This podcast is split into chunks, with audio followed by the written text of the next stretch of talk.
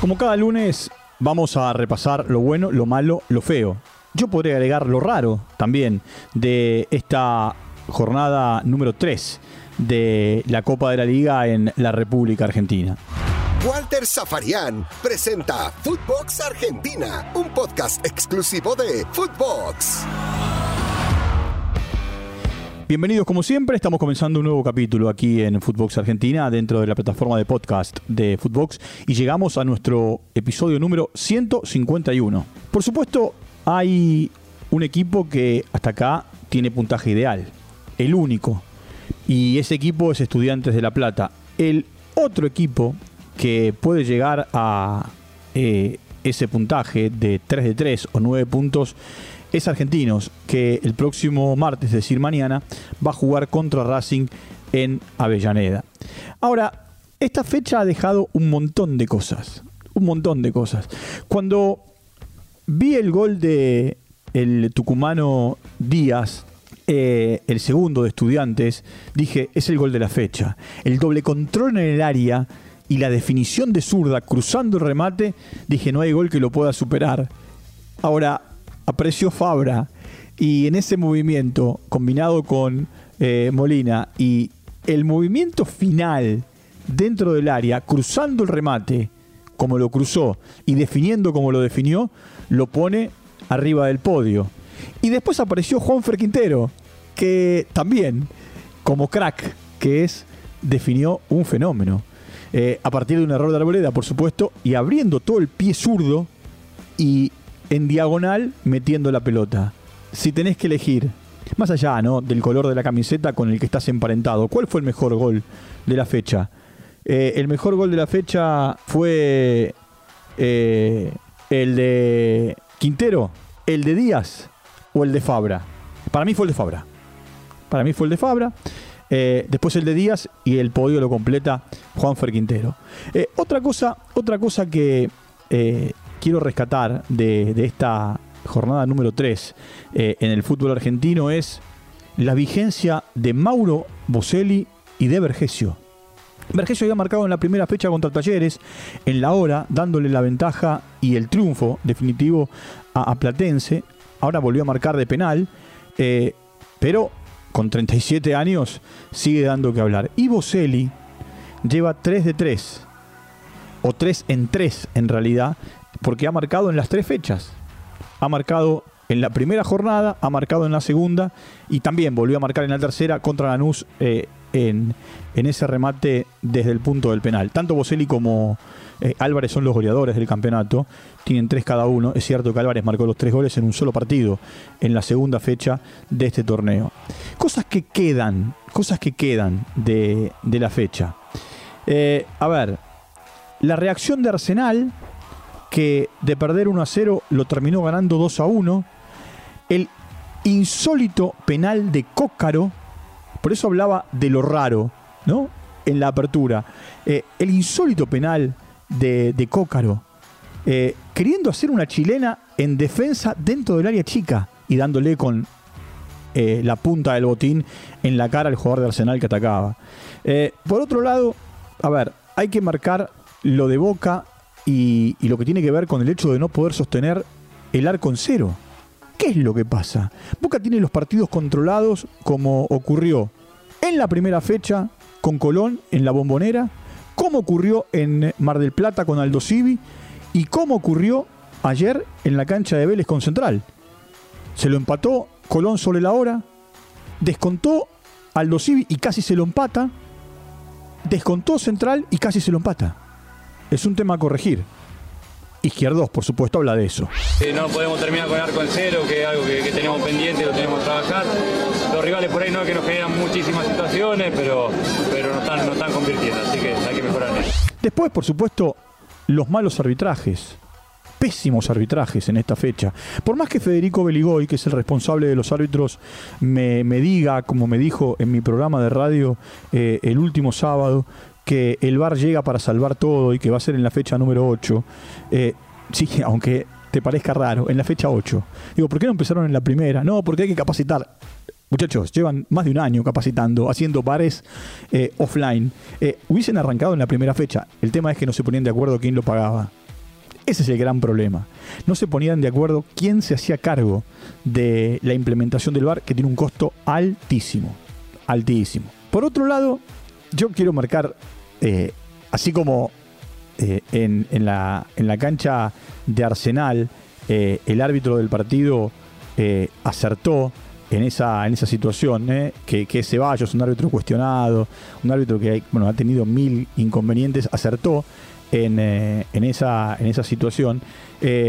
también, también acertó Yael Falcón en la cancha de Platense. Y, sigo con los penales. Insólito el penal que le dieron a Rosario Central. Ahora, también es insólito lo que no vio el árbitro, la trompada de Pulpo González a, eh, a Ojeda. Ojeda salió con un ojo en compota, pareció un boxeador. Con un ojo en compota, hielo en la cara. No, no puedo creer cómo, cómo no ven estas cosas. Eh, el árbitro me vio el ojo así y, y se la tarjeta porque eso se ve, está el Leyman de aquel lado, tiene el árbitro, tiene el cuarto árbitro y, esas cosas las tienen que ver.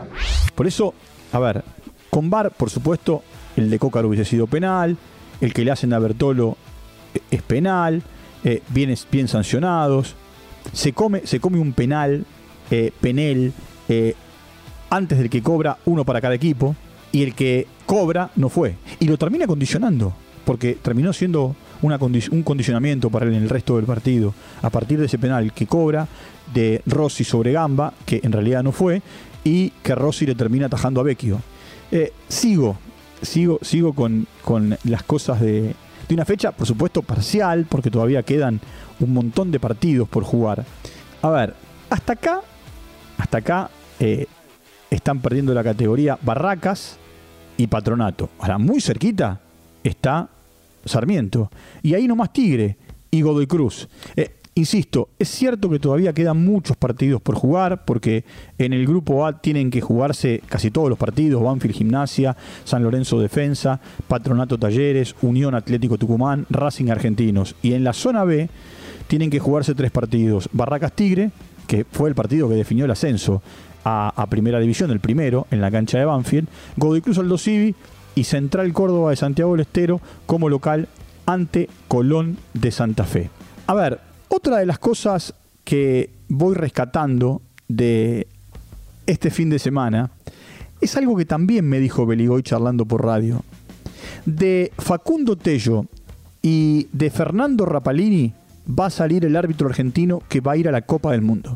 Los dos están dentro de un plan, dentro de un tiempo de trabajo y uno de los dos va al Mundial. Vigliano, Mauro Vigliano o Germán Delfino eh, van a ir a eh, el bar en la Copa del Mundo. Yo pregunté, pero pueden ir dos medio complicado. O sea, dos árbitros o dos árbitros bar. No, no, uno de cada banda, uno de cada para cada para cada estructura. Otello o Rapalini o Vigliano, que ya estuvo en el último mundial eh, como árbitro bar en Rusia, eh, y eh, como les dije, Delfino. Delfino, Delfino que no tuvo un buen partido en, en, la cancha, en la cancha de Vélez, en el partido que jugaron Vélez y, e Independiente, porque terminó compensando expulsó a De Los Santos en un momento y para compensar después lo expulsó a Lazo, uno de cada lado, y, de esa manera terminó, terminó compensando. A ver, el fútbol argentino tiene algunas particularidades. Vigliano no es eh, más árbitro internacional, pero sí es árbitro VAR. ¿Por qué? Porque para la FIFA es el mejor. Y está bien que así sea. Ahora, por el otro lado, lo increíble es que la AFA manda a la, a la FIFA la lista de los 10 árbitros internacionales y en eh, esos 10 árbitros internacionales eh, no, no, está, no está Pitana. Pitana, por supuesto, fue el árbitro argentino en los últimos dos mundiales, tanto en Brasil como, como en Rusia. Y no es descabellado pensar que por una cuestión de edad eh, haya quedado afuera en el plano internacional, para darle paso a otros árbitros. Ahora, ¿sabés qué es lo increíble? Que la Conmebol inventa, yo digo inventa, eh, abre un nuevo camino que se llama árbitro con Mebol. Entonces, Pitana no puede dirigir ni eliminatorias, ni mundiales, eh, ni sudamericanos. Pero sí puede dirigir partidos de Libertadores y Sudamericana. De hecho, fue nominado para dirigir esta semana, que, comienza en el día de hoy, partidos de Copa Libertadores. Una cosa insólita, nunca vista, o por lo menos sin antecedentes. Esto no significa que no se puede implementar. Eh, otra de las cosas que eh, cambia en la estructura del fútbol argentino con la llegada del VAR es que no va a haber límite de edad para los árbitros VAR. Y que árbitro que se retire eh, y, tiene, y tenga condiciones puede ser tranquilamente, después de superar la edad para dirigir, de trabajar en el VAR. Está bueno porque en definitiva siguen estando en actividad y siguen manteniendo su, su, actividad laboral. Sigo, sigo con, con las cosas que, a ver, van quedando de un, de un fin de semana, de un fin de semana eh, con, con, mucha actividad, con mucha actividad, aunque insisto, van a jugarse muchos partidos entre, entre hoy y mañana. Hay equipos como Patronato, por ejemplo, Barracas y Aldo Civi, es cierto, que todavía tienen, eh, tienen que jugar ¿no? sus, sus partidos. Eh, no han ganado han, eh, han perdido todo lo que, lo que han jugado. Han perdido los dos partidos, por supuesto. Después, el caso de Boca, dos victorias, un empate. Los grandes, River, de tres partidos, ganó dos y, y perdió uno. Ahora, Independiente, que hasta acá suma cuatro puntos, de tres ganó uno, empató uno y perdió uno. Un equipo que, según su entrenador, Eduardo Domínguez, todavía tiene mucho para, trabajar y para, y para armar. ¿Qué dicen los entrenadores? A partir de la quinta o sexta fecha, recién se ven los equipos como tienen que estar o como quieren ellos. Eh, por supuesto, estamos transitando la tercera. En la próxima debería empezar el bar, pero bueno, como les dije, va a empezar en la octava.